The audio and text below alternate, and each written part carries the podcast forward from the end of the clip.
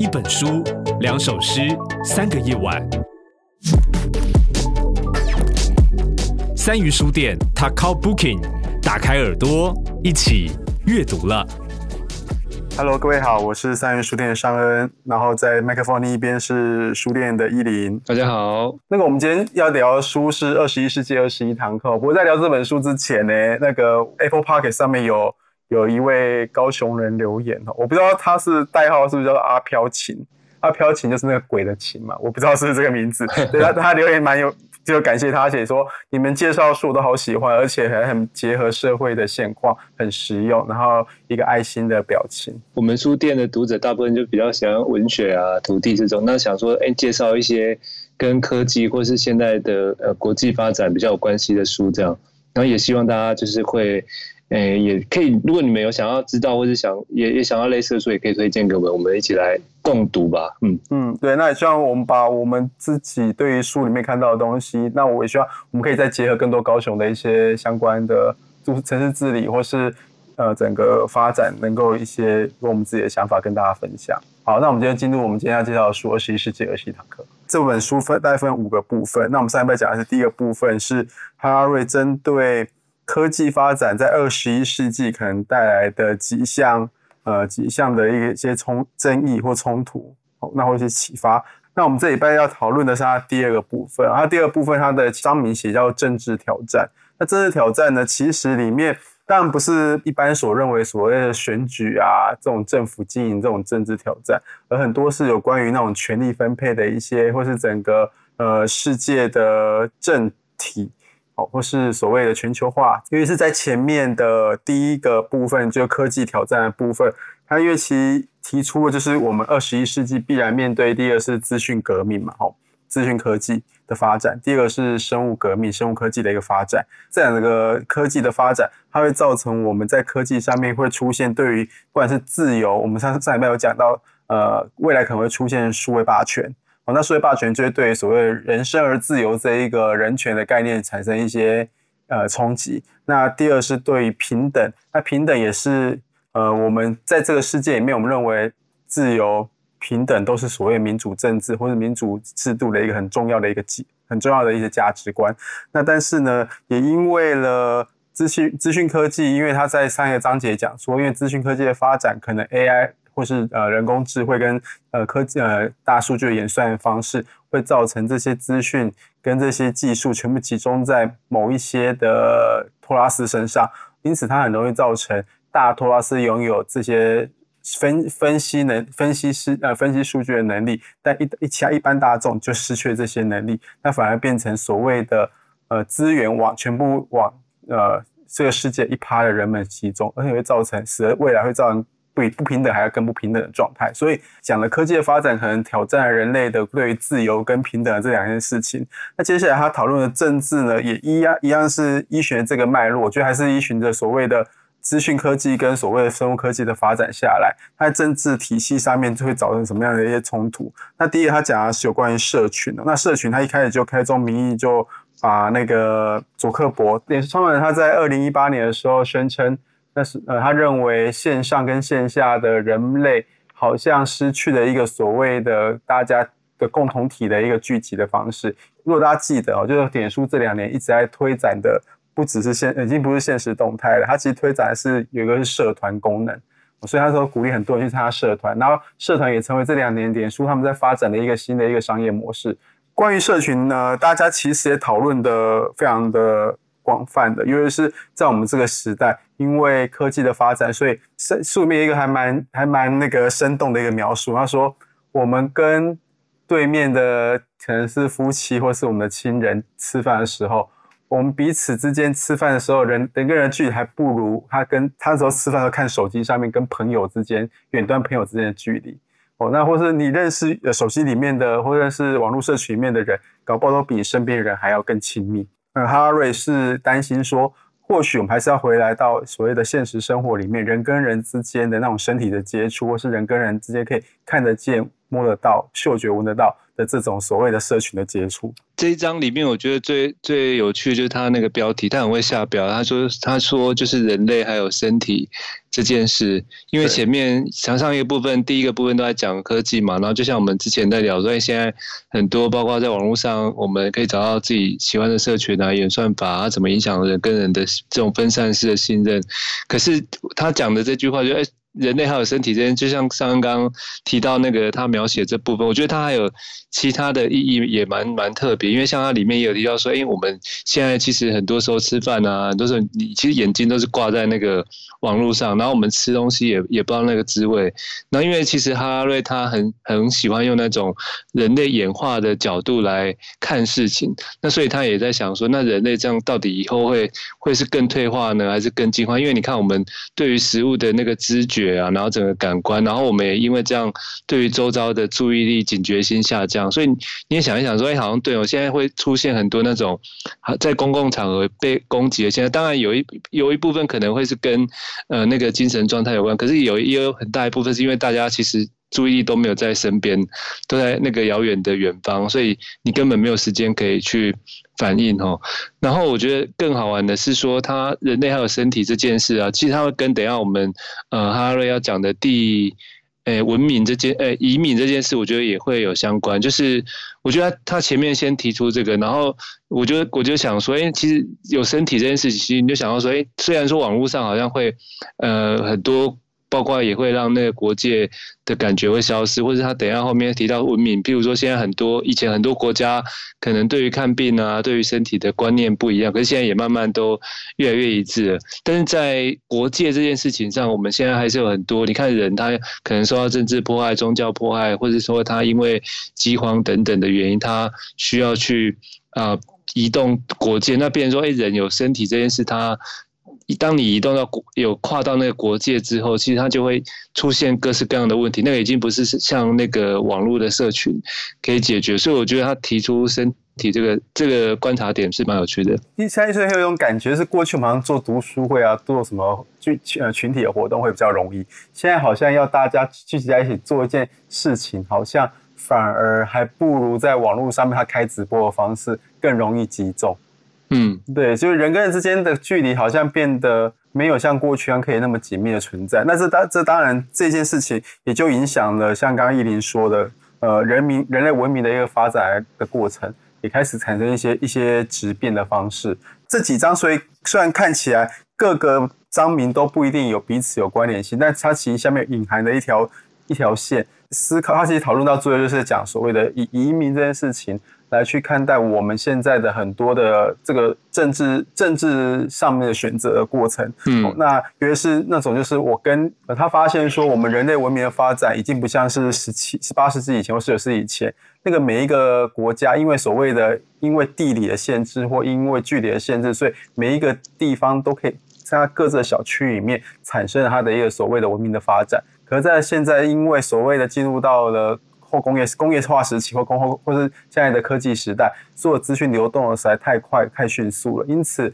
又在所谓的全球化的驱动底下，还没有讲说奥运里面大部分国旗都是正方长呃都是长方形，然后甚至里面的色彩也都长得很类似。然后国歌，他也说国歌呢，它里面还举例，就是把把某某个国家的国歌呢，把国那个国家名拿掉，让大家去猜测。我第一次看的时候，诶，这很像是中国的或是法国的国歌，后来他。后面才揭晓是印尼的国歌，说、嗯、就连国歌的作曲的方式或里面的歌词的方式都非常的类似，所以他说，在整个这样子的全球化的底下，事实上人类文明好像应该开始往了所谓的统一的方式进行，但他也不认为说这个统一就一定是这个所谓的全球化的历程就会一直在继续下去，很可能在所谓的科技发展上面，因为科技的变化，所以造成了新的一些差异。大家知道 AI 可能是。取决于下一个世代各个国家在科技竞争上面的一个很重要的一个技术。那我们可以看到，目前全世界领先的国家，一个叫一个是美国嘛，因为他们在整个矽谷，从所谓的这几个科技大公司哦，所以他们一定是美国。第二个在领先的就是中国。这些国家不停在往前面竞争的时候，它会跟其他国家就可能产生很大的一个差异，这有可能会破坏未来全球化的一个历程的一个发展。我们面对的不一定是所谓的全球化，大家人类和平共处的方式，而是很有可能在里面产生一些新的变化。我也是对奥运这个描写印象很深刻，就是看完这个呃五六五六七八九。因为它除了像刚刚上面讲的部分，它还有讲到一件事，就是说，因为所有的生物的物种演化都是会越分越细。譬如说，可能以前大猩猩跟黑猩猩是其实同算是同一个物种，后来它分化之后，就是会越分越越细，然后也回不去了。可是他说人类刚好相反，我们会越来越融合，越来越融合。然后这跟奥运有什么关系？因为我觉得它里面的的写法很有趣。他讲到说，其实如果在可能一百年前要办奥运，我们先撇除那个飞机没有飞机这件事情，就是说。他会说：“哎，可能你现在有有一队德国某一队来参加。”你可能得奖，你回去已经马上，你那个那个部落或是那个国家可能已经被推翻了。就是它其实是不是一个，因为以前还是都部落或是或是藩属这样在统治嘛，它不是一个大国家的概念。所以你到底能代表谁呢？谁能代表谁？然后我觉得他也从这个部分，像就像刚刚讲的，所以我觉得奥运是一个很好的观察点。然后他他也也因为这样接续接到要讲那个国族主义这件事，因为其实奥运就是一个国族主义最好的表演的场所，这样。所以我觉得可以大家看一下这个书，然后刚好本来二零二零的东京要举办了，不过延到明年初。我觉得到时候可能大家观察奥运的时候会有不同的角度，可能也会想到这些事情。对啊，一般来说，我们其实觉得现在呃这几年整个世界从脱欧，然后川普当选，大家对于那种大家好像走回右派的所谓的国族主义这样子的一个 一个趋势，感觉非常的恐慌。但其但我觉得很有趣的是，看了哈拉瑞的这一个这样的写法，发现。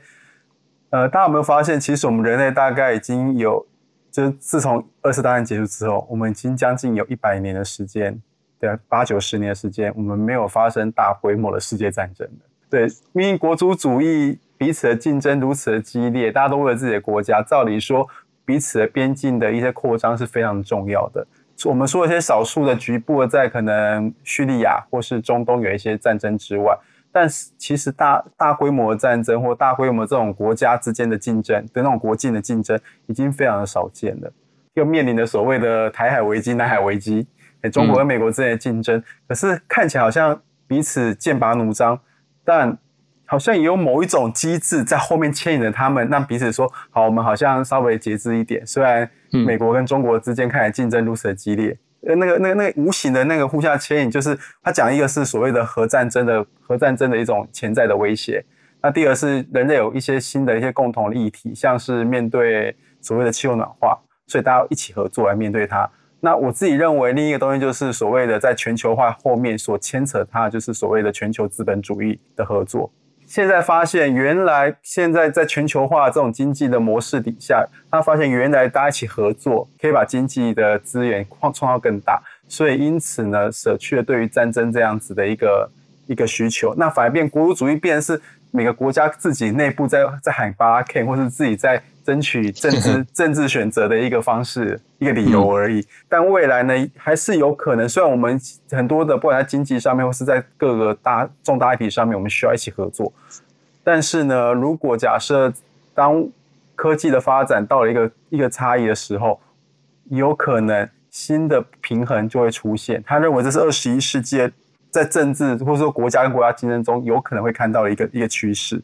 然后最后他就要讲的东西就是刚刚依林一开始就说了，就移民这件事情。我觉得移民这件事，因为欧洲我们知道从叙利亚或是中东的这一些战争的有非常多的难民，他们得得要迁徙。那里面我们看到了，不管脱欧战争里面有很大的部分是因为移民所造成的，要不要脱欧的一个重要症结点或辩论点。那梅克尔或是德国，乃至于几个不同的法呃，就欧洲国家，面对移民、面对难民的收留，他们有很多内部政治的斗争。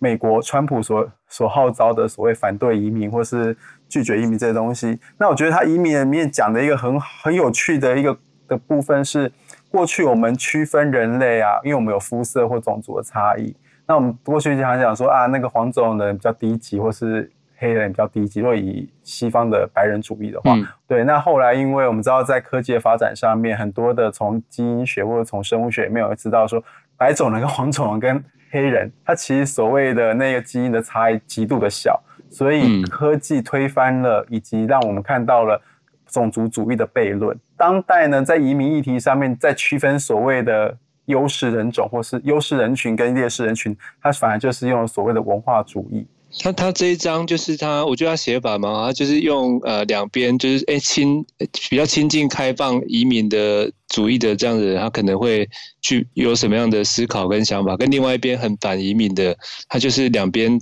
同时他都并成，然后提问。那譬如说，哎，你允许移民进来，到底这是一种基于人道考量呢，还是说这是一种责任，还是一种恩惠呢？那如果恩惠的话，你希望那移民进来我们这个母国的人，他要做什么回报，或者他多久之后可以当做是我们的公民，从他们变成我们这样？然后或者是说他要他要付出什么样的权利代价？我觉得它里面在写写这些蛮有趣。那我会觉得有趣的原因是说，其实台湾对于移民这件事情，尤其像我们看这种国际新闻，好像感觉不是那么深，因为因为我们不是一个岛国，我们没有那种从边境可以这样偷跑一个丛林，然后就跑过来，因为我们毕竟还是要过一个海洋。可是其实我们自己看台湾的近代史，也是有很多各式各样的的移民。然后我觉得。对，我觉得其实他这些问题，你如果回过头来问我们自己，其实一样，我们台湾也在发生。比如说最最最明显的例子，就譬如说因为婚姻来台湾的这些东南亚的女性们，或者或是或是譬如说像你看之前我们那个疫情的时候，就可能对于中国配偶的那部分就有很多。其实你把哈瑞在书里面的提问套在我们自己身上，你会发现，哎，台湾也是一样充满着各式各样这样有趣的迷思或是对立。其实我们问问拿来问自己的话，有些答案还真的。也也不知道该怎么去去思考这样，可是他他就在想说，哎、其实这这个部分，呃，我我觉得他就会跟他前面的都会扣。比如说他有一题就是说，哎、如果你接受，像有一些可能会接受移民进来，他其实他的原因可能会是因为说，哎、反正他们进来是一个便宜的劳动力，那我干脆让你进来好。所以大家如果哎、他大量接受这样移民进来之后，然后套上前面。第一部分讲的那个科技挑战的话，以后不是分那个肤色啊，或者是什么基因，而是掌握科技的程度。那我一说他这边的政治挑战，其实在这一个问题上面，他跌入了之前的科技挑战这个。那这真的是未来，哎，可能现在正在发生，就是现在的。对，现在正在发生的的的一个一个现象跟隐忧，其实我觉得不止在什么叙利亚或中东，其实可能我们台湾就在发生，只是我们自己没有那么强烈的感觉。然后我觉得换了一个哈拉瑞的眼镜来看之后，会发现说，哎，真的这些问题是一个蛮让人家担心。这个这个其实会会让这个国家可能和谐，或是各方面都是会会有冲击的。其实我觉得我其实蛮认同英讲的，我觉得我们台湾其实，在移民这件事情，我们其实已经发生了。其实不管从很早以前的呃，国民党来到台湾，或是近期的新移民来到台湾，那其实这件事情早在那边。那但我们一直好像没有好好的去把移民这件事情好好的去讨论清楚。呃，就社会需要去解决或是对话的一些议题，我们其实好像也没有很认真的讨论过这些东西。我们只是我们只有说，我们必须要尊重，我们必须要尊重多元。可是，在尊重多元的这一个。外表下面，其实内内部有很大的这争议跟差异。一定，我相信一定很多的保守的的人们，他们觉得他们进来的台湾到底是便宜劳动力，还是我们该要接受他？我们台湾人民要改变的改变，是他们要改变成台湾人，还是台湾人要开始接受他们？那当然，呃，我们跟越南之间的文化差异可能没没有强烈到哪里哦，所以不像是欧洲跟所谓的。穆斯林国家那个文化差异差差异这么大，可是终究还是有差异的。那些差异怎么怎么去？我们现在要用什么方式？是他去消弭掉他的差异，还是台湾地主国的人们接受他，或是改变自己，还是两边都要改变，还是怎么样？我们这从来没有去讨论过，哎。导致当我们在聊，可能在聊最近有关于香港要不要移民来台湾，要开放香港移民的事情的时候，嗯，还是放在所谓的两岸政治啊，就我们担心可能香港人里面有一些中国相关的人们，他会因此渗透进台湾。但我们其实没有考虑到所谓后面的有关于文化上面的相互的融合，或是相互的尊重，甚至相互的排挤。对，这些我们东西都没有去去好好的仔细的去在社会里面造成一个辩论。现在新的美国保守阵营呢，不再说。黑人是低等民族，而是说黑人他们从小生活的状态里面很可能会有太多的暴力或贫穷。他们长大之后面对社会的时候，他们也会因此有比较多负面的行的行为出现。对，他从文化上面去去形塑是当代黑人在美国社会的样貌。原本是种族主义的刻板印象，移植到了文化主义文化上面，文化差异上的刻板印象，那也使得彼此之间的那个冲突会更加的严重。嗯、台湾最近的所谓的差异其实也是很大，嗯、内部的差异其实非常的大。台湾目前这些台面上看到这些这些不同的阵呃族群里面或阵容里面，彼此之间的文化上面发生了什么不一样的东西？而我们要怎么样重新去思考？说一个我们是同一个国家，那我们有不同文化出现的时候，如何彼此相互的认识，或是重新去互相的融合等等？我觉得这部分第二部分科技的挑战看起来好像是比较偏呃整个国家啊、地球啊、国族啊，可是其实就就是会你会对应到说，哎，我们日常发生的事情，好像在这里面都会找到一些蛮好的解释，这样对啊。对啊，然后因为你最近有丢那个爱沙尼亚的那个科技治理嘛，因为沙尼亚好像是把所有国民的数据都可以放在资料库里面，嗯，而这资料库重点是这资料是开放的，它开放给所有的公部门的，或是私部门，或是未来想要经营新创团队的人使用，但只要有谁用过呢，它那一个资料库就会留有痕迹。而且每一个被使用过，假设我啦，我的资料被人家被人家拿去用了，我就知道谁拿走我资料去用。就那一个所谓的开放性、嗯、公平性，是在那个书这个在他们整个资料库里面在在完全展现出来。然后甚至里面也包括他把所有里面的原始码全部开源。然后因此呢，如果假设你是科技很强的，你可以无时无刻上去看一下我们这个政府的那个资料库系统没有哪里出现 bug，人民可以主动参与它这个资料库的建构跟经营。因为哈瑞在在讨论的是，他认为人类的政治或者人类的的所谓的这个国族的一个发展是朝向一个一统性或是整合性，或是大家是个地球村的这个方式发展，但他忧虑二十一世纪会产生了很大的。因为文化差异，或是因为科技的差异，或是因为国家彼此的差异而产生了新的冲突出现，有没有可能类似区块链或者这种分散式的科技的运用，可能会让我们未来这个世界有新的治理的方式？印传那个那个资料里面，我觉得看很很有趣的部分。好，那我们今天就跟大家聊到这里，好，那谢谢大家了，拜拜。一本书，两首诗，三个夜晚。本节目由高雄三余书店制作提供。订阅 t a k o Booking，请上 Apple Podcast、Spotify 等平台，